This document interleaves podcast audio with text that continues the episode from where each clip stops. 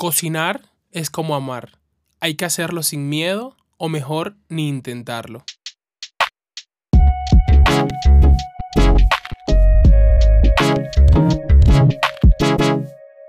Hola a todos, sean bienvenidos a Desde la Vibra con su host Nelson Osorio.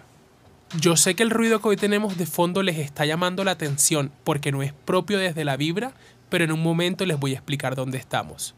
Oigan, esta semana estuvo súper cargada para mí. Fue una semana llena de compromisos académicos. No sé si les he contado, pero estoy terminando la universidad y bueno, eso me quita un poco de tiempo. Le estoy dedicando aproximadamente dos días a la semana. Em, aparte de eso, tuve eventos. Me hicieron una entrevista en una radio de donde soy, de Uridia. Entonces fue súper chévere porque han visto como todo el proceso del podcast, de emprendimientos, de, cosas que he venido realizando y fue una entrevista muy, muy, muy buena. Aparte de eso, tuve reuniones con amigos, rumbas, salidas. Fue como bastante movido. De hecho, estuve en conciertos que déjenme decirles que cuando salió estar solo sin sentirse solo, salió la boletería de Rake, que es una banda que yo he seguido desde que tengo, no sé, aproximadamente 8 años. Y dije como que este momento es el perfecto para poder comprar esta boleta y dedicarme este momento a mí. Fue un concierto realmente excepcional, la pasé increíble. Literalmente dejé la garganta tirada en el Movistar Arena después de ese concierto porque me la pasé genial y fui solo y fue un momento que realmente disfruté pasarlo conmigo mismo. Para los que me siguen en TikTok, no sé si vieron, pero hice un story time de cómo conocí la banda y fue bastante peculiar porque, como les decía, cuando tenía aproximadamente 8 o 10 años, yo tenía una profesora a la que me daba refuerzos de tarde, me ayudaba a hacer tareas, todas las actividades académicas y ella llevaba una grabadora y en esa grabadora ponía todos los días los álbumes de Rake que habían para ese entonces y yo era me las aprendí en un 2x3 y era cantando las canciones todos los días.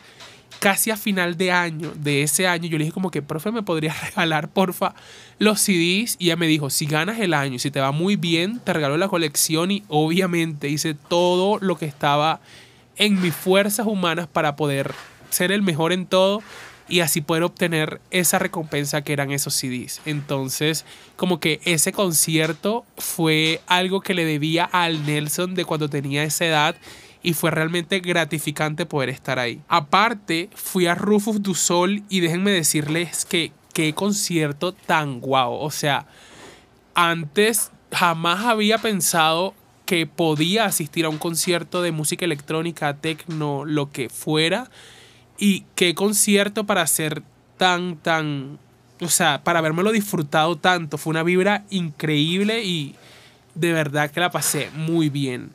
Y aparte de todo eso que les conté, pues día a día lo iba intercalando con el trabajo. Em, y no sé si han visto en mis redes sociales, pero acabo de abrir una cocina oculta de comida rápida con un amigo, con un socio y estamos dándole con toda a pinchuzos. Síganos en Instagram, aprovecho pauta publicitaria como pinchuzos.co. Eh, y de verdad que nos ha ido muy, muy, muy bien. Hemos logrado crear una estrategia posicionándonos como la mejor comida rápida costeña que hay en Bogotá en estos momentos. Y bajo ese concepto hicimos una táctica en TikTok para que las personas que prueben el producto pudieran hacer reviews mostrando cómo ha sido su experiencia y de verdad que la viralidad que ha tenido este, este trend dentro de la marca ha funcionado y ha funcionado muy bien y nos ha ido muy bien. De hecho, de eso les hablaba al principio de este episodio. Hoy estamos grabando desde la cocina de Pinchuzos, así que van a escuchar cómo es todo el movimiento y todo el proceso de la creación de nuestros productos. Entonces, el tema de hoy es un tema que después de 10 capítulos que es mencionado, pero nunca lo he tocado como a profundidad. Hoy vamos a hablar de vibrando con la gastronomía. Yo sé que muchos escuchan podcast mientras realizan otras actividades, así que el de hoy sería el ideal para cocinar. Prendan fuegos y a cocinar. Mi amor por la gastronomía viene desde la prohibición, creo yo, porque mi mamá cuando yo estaba pequeño era hater número uno de que su hijo entrara a la cocina bajo la premisa de la cocina no es para hombres. Y no la juzgo porque quizás es algo que ella aprendió en su crianza, pero afortunadamente llegué yo para ayudarla a desaprender, porque yo en mi inmenso afán de expresarme y de poder hacer saber quién era y qué cosas iba a defender, me empeñaba en seguir entrando a observar, a aprender y así cuando tuviera esos momentos donde no estaba ella cerca, poder entrar a la cocina y experimentar por mi cuenta qué cosas me gustaba hacer y así soy desde muy pequeño. El tema en mi casa se fue soltando y desde muy temprana edad estoy cocinando. Literalmente de mis 25 años puedo decir que tengo más de 15 amando la cocina, experimentando, probando una cosa, la otra. Soy cero de recetas como establecidas y siento que eso para algunos puede ser una desventaja, para mí es una completa ventaja porque no me ciño a que si no tengo tal producto o tal cosa no cocino, sino que con lo que tengo experimento e invento y hasta el momento me ha ido muy bien. De hecho, en mi casa yo soy el encargado de los platos cuando hay, no sé, eventos especiales, festividades, actividades. E incluso en un día cualquiera que me provocó cocinar para mi familia, simplemente digo como, hoy voy a hacer el almuerzo y voy a hacer esto y gracias a Dios al momento nunca, nunca me han dicho que no les ha gustado algo. Entonces es un buen síntoma. Yo prácticamente siento que mi lenguaje de amor es cocinar si hay alguien aquí escuchándome que yo alguna vez le haya preparado algo, realmente es momento de que te sientas especial, porque cuando lo hago, lo hago desde el corazón para la gente que realmente me interesa. Y sucede que la comida se convierte literalmente, desde mi perspectiva, en medicina para el alma y en una de las formas más saludables de dar y de poder tú recibir amor. Y ese amor puro por la cocina que hace feliz a la gente a esos amigos, a tu pareja, a tu familia. A la gente le hace tan feliz que tú tomes de tu tiempo para dedicarles a ellos en un plato, o por lo menos yo lo veo así. Quienes amamos cocinar, siento que tenemos como un superpoder porque somos capaces de expresar amor sin necesidad de decir la más mínima palabra. La gente cercana a mí lo ve así porque es que simplemente se ve como disfruto ser host en mi casa, poder preparar la mesa, cocinar, ir hablando, eh, tomar un par de drinks, como que se nota ese disfrute al momento de, de preparar y de poder atender a la gente. Entonces, es ahí donde yo entro a decir que la cocina no debe ser obligada, porque si no te gusta, o sea, si no te gusta cocinar, no va a salir bien, porque lo estás viendo más como un castigo y como una obligación y no como un momento que realmente quieres disfrutar y en el cual te vas a deleitar.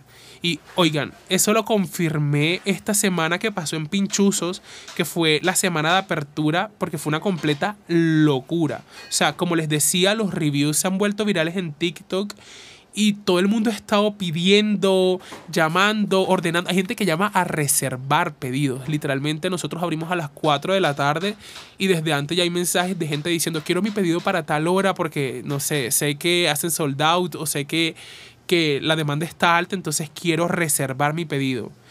Yo en el momento aún estoy en cocina mientras la jefe de cocina y los auxiliares se acoplan al ritmo y todos estaban en caos en esta semana que pasó y yo con una parsimonia increíble disfrutando los procesos, dando soluciones, hasta bailando y ellos me quedaban mirando y me decían, Nelson, ¿tú cómo haces? O sea, que sí, el resultado final es importantísimo, pero si tú no tienes un buen proceso, el resultado va a ser un fracaso total. Entonces, la cocina debe ser como un momento que se debe tomar no como un castigo y como una obligación, sino como un disfrute, así sea trabajo, porque si tú te disfrutas tu trabajo, realmente no vas a estar trabajando. Y déjenme decirles que dar a los demás a nosotros nos llena el alma de muchas maneras está el tiempo de calidad, están las palabras de afirmación y todo eso. Pero especialmente cuando es a través de la comida, no importa qué tan elaborada sea, cocinar es un acto de amor. Sea un plato sencillo, llegarle a una persona con un, no sé, un vaso de cereal con leche, a llegarle con un, un risotto de setas, la persona lo va a sentir como que tú realmente te estás preocupando por, por cómo se siente esa persona, con cómo le quieres mostrar tu amor. Entonces, pues siento yo que cocinar es como celebrar, es como una manifestación de amor hacia los otros. Claro que sí, eso no, no tiene duda, pero también es un acto más bien altruista y a veces mal comprendido, porque no sé si a, a ustedes les ha pasado, pero algunos nunca han querido ni siquiera pagarlo con un gracias. Pero bueno, eso aparte de ser un acto hacia otros, es hacia uno mismo porque somos seres creativos capaces de transformar lo que hay a nuestro alrededor en arte, porque realmente la cocina es arte.